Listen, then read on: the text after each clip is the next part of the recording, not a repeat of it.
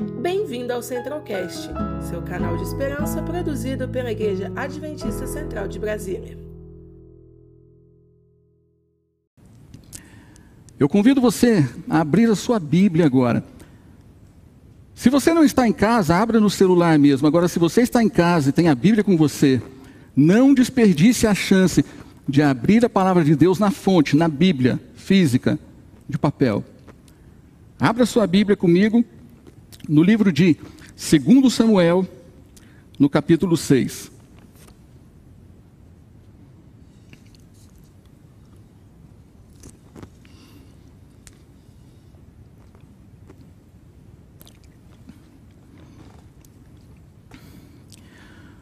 A partir do verso do verso primeiro diz assim: Mais uma vez Davi reuniu todos os escolhidos de Israel em número de 30 mil. Davi se levantou e, com todo o povo que tinha consigo, partiu para Balaá de Judá, para de lá trazer a arca de Deus, diante da qual se invoca o nome do Senhor, o Senhor dos exércitos, que se assenta acima dos querubins. Puseram a arca de Deus numa carroça nova e a levaram da casa de Abinadab, que ficava numa colina. Uzá e Aiô, filhos de Abinadab, conduziam aquela carroça. Levaram a carroça com a arca de Deus da casa de Abinadab, que ficava na colina, e Aiô ia adiante da arca. Davi e toda a casa de Israel se alegravam diante do Senhor, com todo tipo de instrumentos de madeira de faia, com harpas, liras, tamborins, pandeiros e símbolos. Quando chegaram à eira de Nacon, Uzá estendeu a mão para segurar a arca de Deus, porque os bois tropeçaram. Então a ira do Senhor se acendeu contra Uzá. E Deus o feriu ali por irreverência, e Uzá morreu ali, ao lado da arca de Deus. Davi ficou irado, porque o Senhor havia irrompido contra Uzá, e chamou aquele lugar de Pérez Uzá até o dia de hoje. Naquele dia, Davi teve medo do Senhor e disse: como poderei levar comigo a arca do Senhor? Davi não quis levar a arca do Senhor para junto de si, para a cidade de Davi, mas fez com que fosse levada para a casa de Obed-Edom, o geteu. Assim, a arca do Senhor ficou na casa de Obed-Edom, o geteu, durante três meses, e o Senhor o abençoou e a toda a sua casa. Avisaram o rei Davi, dizendo: o Senhor abençoou a casa de Obed-Edom e tudo que ele tem, por causa da arca de Deus. Então Davi foi e, com alegria, trouxe a arca de Deus da casa de Obed-Edom à cidade de Davi. Eu disse para você que eu ia propor uma, um ritual nesse ano novo, uma coisa que ia parecer muito, ia parecer muito com uma crendice, mas não é uma crendice. E eu proponho a você e eu pergunto a você hoje: se nós pudéssemos hoje levar para casa a arca do Senhor? O que, você acha da ideia? Teria coragem? Estaria preparado para isso?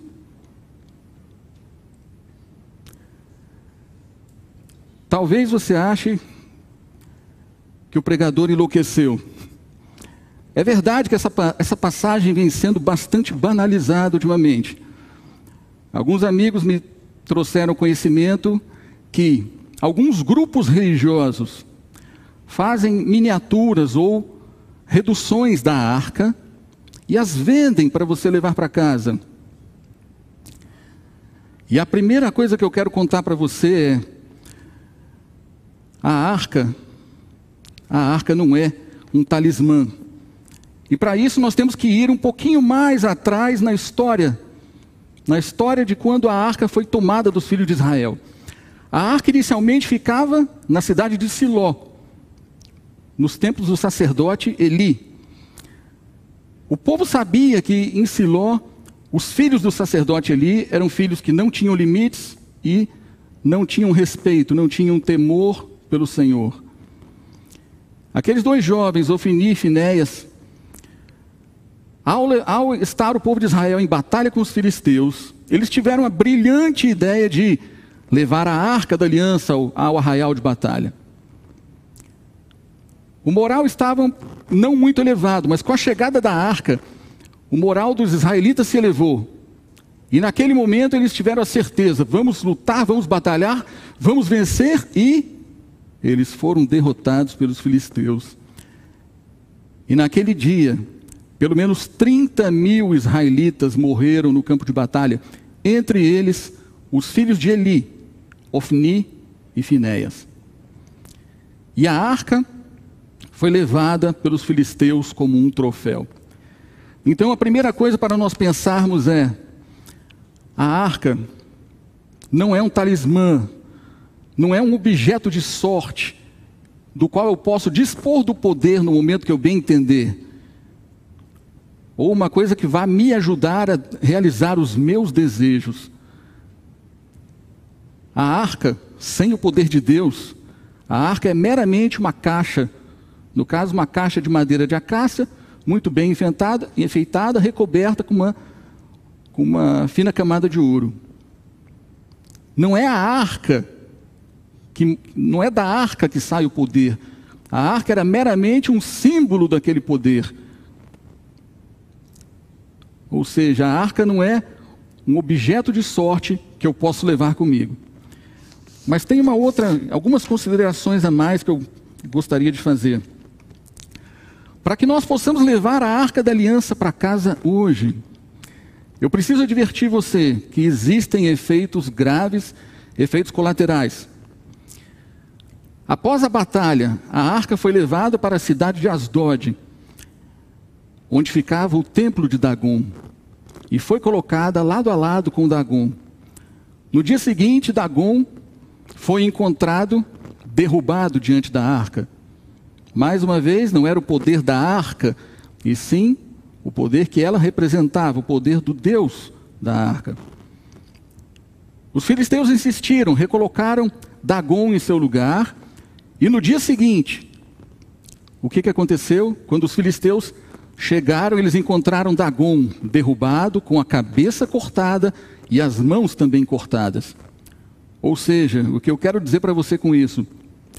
antes de nós levarmos a arca para dentro de casa, nós temos que ter a certeza de que todos os nossos possíveis ídolos não poderão resistir, porque se nós tivermos os ídolos dentro de casa, a arca vai destruir, destroçar os nossos ídolos. Pense comigo, quais são os ídolos de hoje?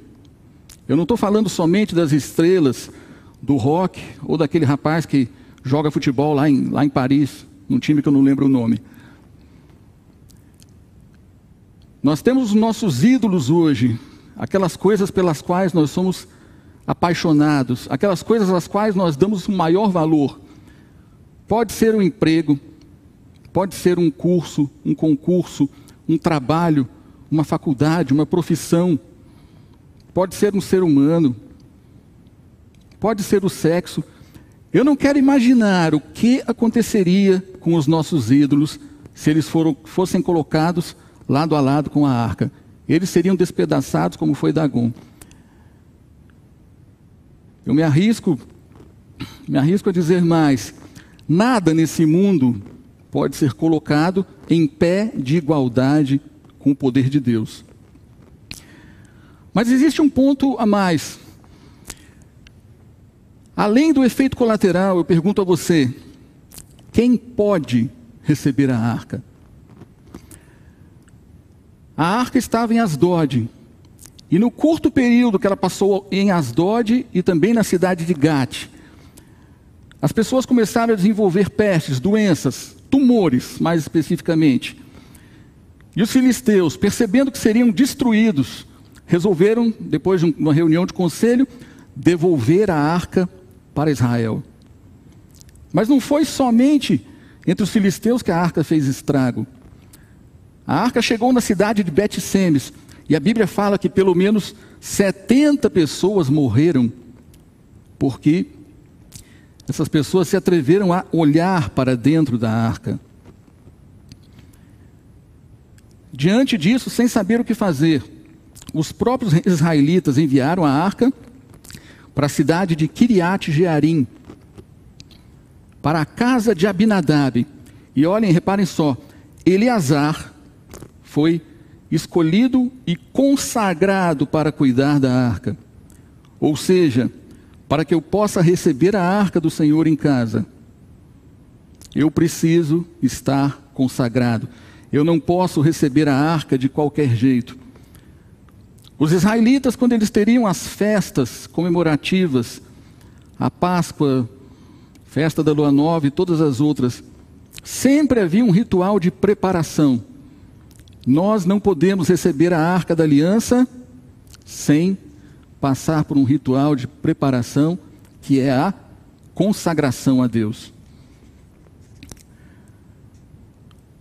Talvez seja bastante complicado, porque eu tenho o hábito de brincar bastante, ser bastante irreverente em vários momentos, e, no entanto, para que nós estejamos conectados com Deus e consagrados, nós temos que deixar essa irreverência. Qualquer falha de caráter, seja essa ou qualquer outra, é muito difícil de ser cuidada, de ser aparada, de ser, às vezes, eliminada.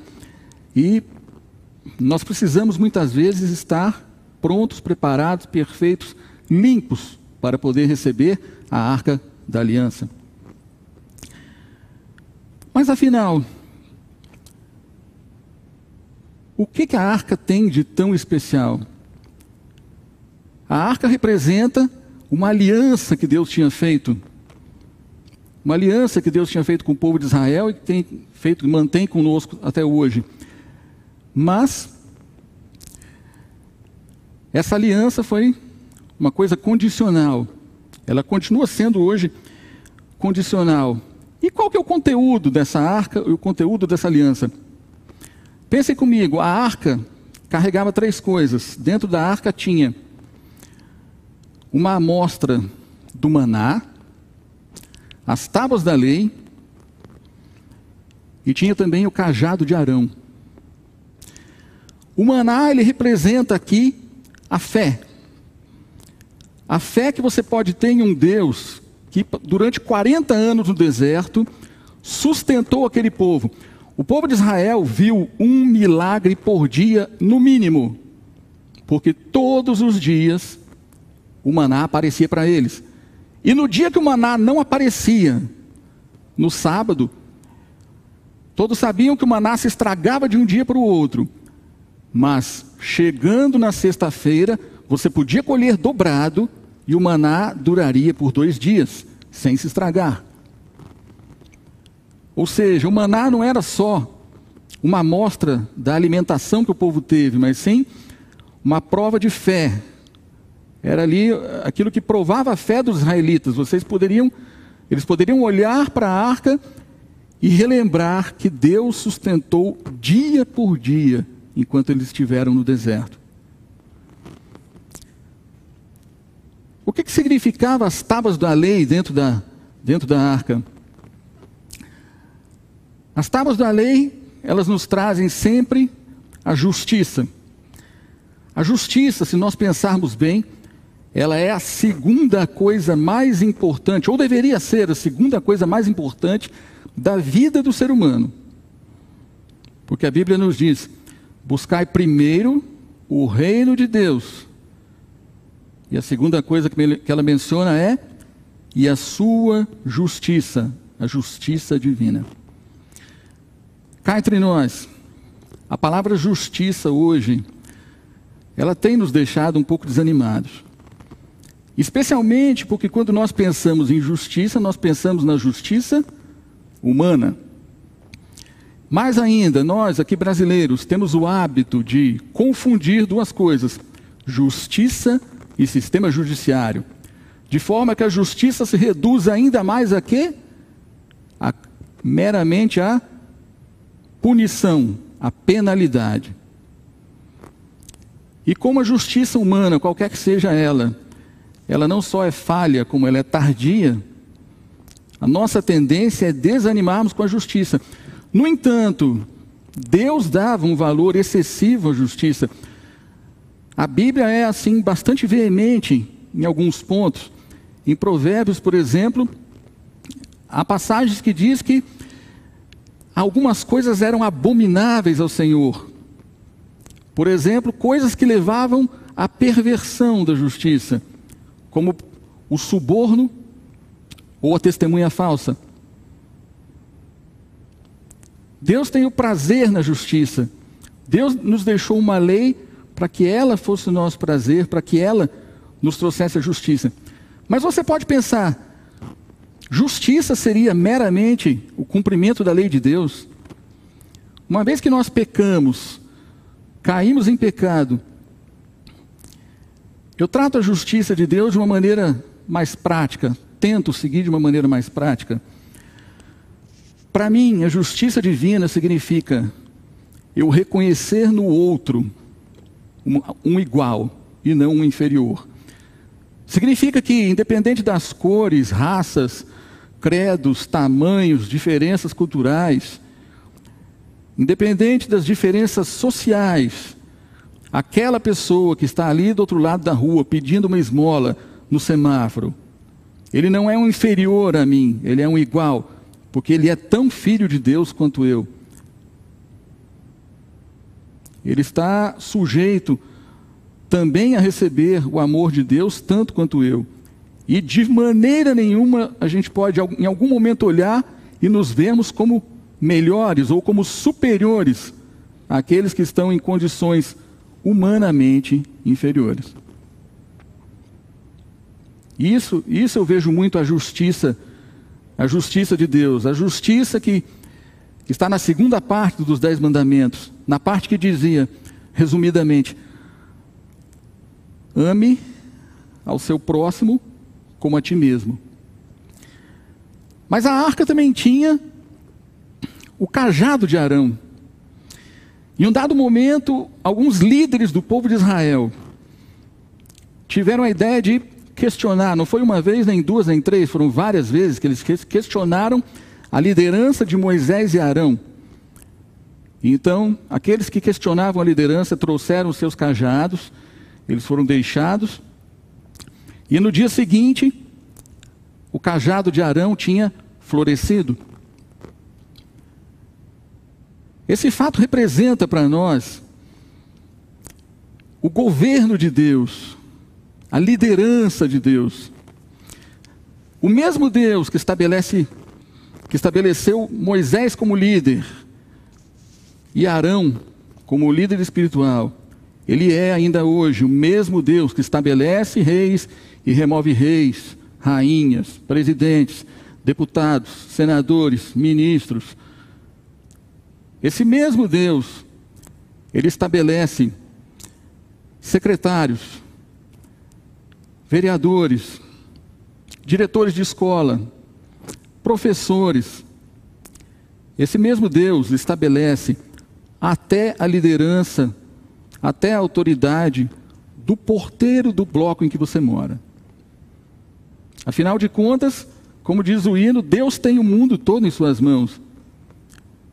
Deus tem o mundo sob suas mãos, porque se não fosse a proteção de Deus, já teríamos acabado. E Deus tem o mundo sobre suas mãos, porque é Deus que nos leva, que nos carrega e nos sustenta. Tudo o que acontece nessa terra só acontece por causa da vontade de Deus, para que a vontade de Deus seja cumprida. Portanto, aquele cajado estava ali para nós lembrarmos que não é a minha manifestação, a minha vontade, o meu desejo, o meu voto que faz mudar a liderança daqueles que dirigem a nossa nação. Foi Deus que estabeleceu aqui no Brasil o nosso atual presidente. Foi Deus que estabeleceu o presidente anterior que assumiu. Foi Deus que estabeleceu a presidente anterior. Foi Deus que estabeleceu o presidente operário lá em 2002. E toda a nossa história foi sempre Deus que estabeleceu. É sempre Deus que nos guia. E ali estava o cajado de Arão dentro da arca para lembrar que a liderança é de Deus. Vale o mesmo, fazendo um parêntese, para dentro da nossa igreja. É Deus também que estabelece, estabelece a liderança dos departamentais, dos presidentes de associação, dos pastores distritais, dos anciãos, dos diáconos, dos líderes de departamento. É Deus que cuida de tudo, é Deus que lidera todo esse mundo. Um outro ponto que eu gostaria de tocar com você, uma vez que você já sabe qual era o conteúdo da arca, e que a arca da aliança representava um concerto de Deus com aquele povo e conosco, existe alguma coisa, uma coisa a mais que nós deveríamos uh, ficar atentos. Lembram que a arca estava sendo levada e usar resolveu tocar na arca para proteger a arca Pois bem, quando eu digo para você que hoje nós poderíamos levar a arca da aliança para dentro de nossas casas, o que, que significa então? Que ao colocar a arca da aliança na sua sala, você vai ter um espécime, um demonstrativo do que seria a árvore da ciência do bem e do mal, que no dia que você tocar você vai morrer? Não é nada disso. A arca da aliança, estar em casa e não poder ser tocada, significa o seguinte: tudo que está dentro da arca não pode ser mexido, não pode ser mudado. E essas três coisas que eu mencionei agora, a fé representada pelo maná, a justiça representada pela lei de Deus, e a liderança representada pelo cajado. Essas três coisas têm sido muito questionadas e tentadas, ah, Tenta-se mudar essas três coisas desde o início do mundo. Desde antes da terra, Satanás tentou mudar essas três coisas no céu e fez uma rebelião.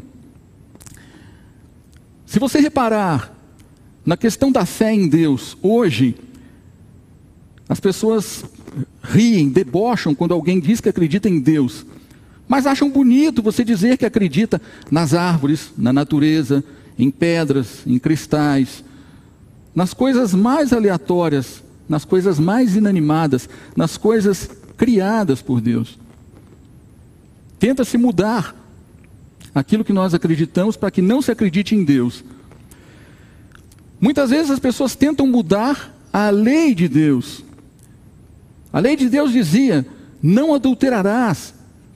Hoje o adultério na nossa sociedade é considerado uma coisa quase que banal.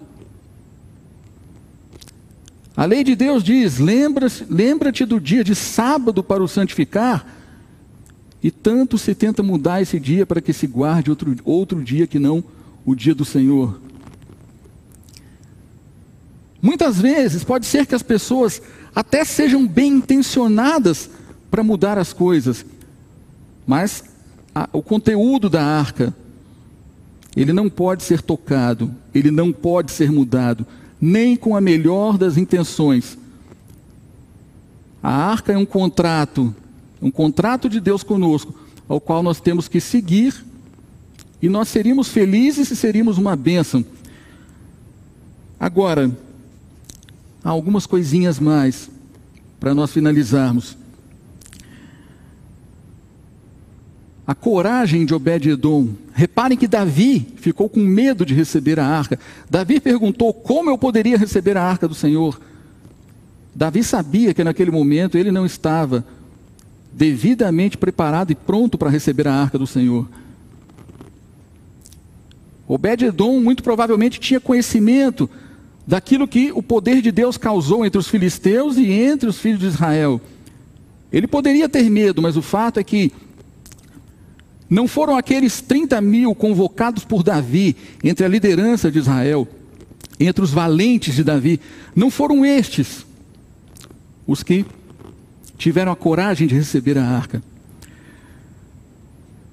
O bispo Joseph Howe, um dos maiores expoentes do puritanismo britânico, ele dizia, falando sobre Obed-Edom, ele dizia assim: há um homem corajoso, de coração honesto e temente, as atitudes de Deus são sempre amáveis e até mesmo sua justiça é amorosa. E logo em seguida, seguida a coragem de Obed-edom, a casa de Obed-edom foi abençoada. Repare, todas as vezes que nós falamos que a, a casa de alguém ou que alguém foi abençoado, Muita gente tende a ouvir o barulho de uma caixa registradora se fechando. Muitas vezes tendemos a pensar em cifrões. Agora pense comigo: quando José estava no Egito como escravo, ele era abençoado, mas ele continuava sendo escravo. A vida dele prosperava, mas ele continuava não tendo um salário. Então ele se tornou presidiário. E lá no presídio, lá na cadeia, José continuava prosperando, continuava sendo abençoado por Deus. Ou seja, quando nós dizemos que a vida de alguém é abençoado, o aspecto financeiro é apenas um, se não o menor deles. Quando alguém é abençoado, como Obed-Edom foi, o que, que acontece? Você deve conhecer alguém assim, que quando a pessoa chega perto de você, você se sente mais confiante, mais corajoso, mais perto de Deus. Existem pessoas que fazem com que a gente se sinta assim. Existem pessoas que quando passam você diz: essa pessoa é abençoada por Deus. E quando essas pessoas se aproximam de outras, elas também abençoam outras pessoas. Essa é a grande bênção. Aqui não se trata de teologia da prosperidade. Essa era a grande bênção que Deus tinha, que Deus deu ao Obed-Edom, que ele tinha para todo Israel e que ele tem para nós hoje. Por fim, como o ano está iniciando, vale para nós agora o seguinte: esse ano nós teremos muito trabalho, muito estudo e teremos que viver mais do que nunca o cristianismo. Eu te convido a fazer isso hoje, a buscarmos simbolicamente a levar a arca da aliança para dentro de casa. Eu convido você a renovar mais uma vez essa aliança. Porque levar a aliança para dentro de casa nada mais é do que você renovar essa aliança com Deus. Eu gostaria de convidar agora o irmão Graciliano, ele vai nos trazer uma, uma mensagem, mensagem especial.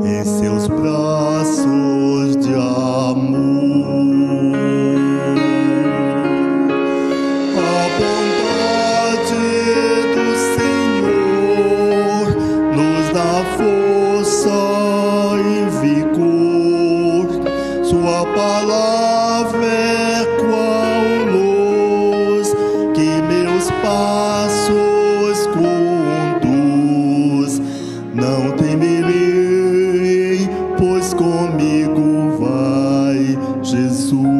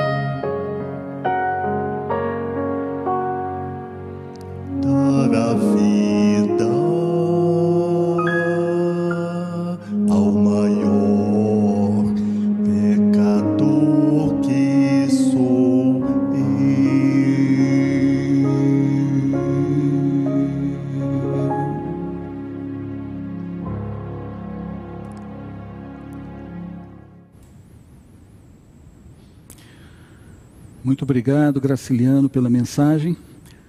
Eu convido você agora a fechar os seus olhos para falarmos com Deus. Pai nosso que estás nos céus, nós te agradecemos, Senhor, por mais um ano de vida que tu nos dás. Te agradecemos, Senhor, pela oportunidade de reiniciarmos, de nos refazermos, de recomeçarmos. Te pedimos que continue conosco, que venha abençoar cada filho teu aqui, que venha dar a cada um a coragem de Obed-Edom, para que possamos receber a arca da aliança em nossas casas, para que possamos renovar a aliança contigo e para que possamos nos manter fiéis a essa, essa aliança até a tua volta. Fica conosco, guarda-nos ao voltarmos para nossos lares e nos dá a tua paz. É o que te peço e te agradeço. Em nome de Jesus. Amém. Conheça também nossos outros podcasts, Centralcast Jovens Brasília e Centralcast Missões. Que Deus te abençoe.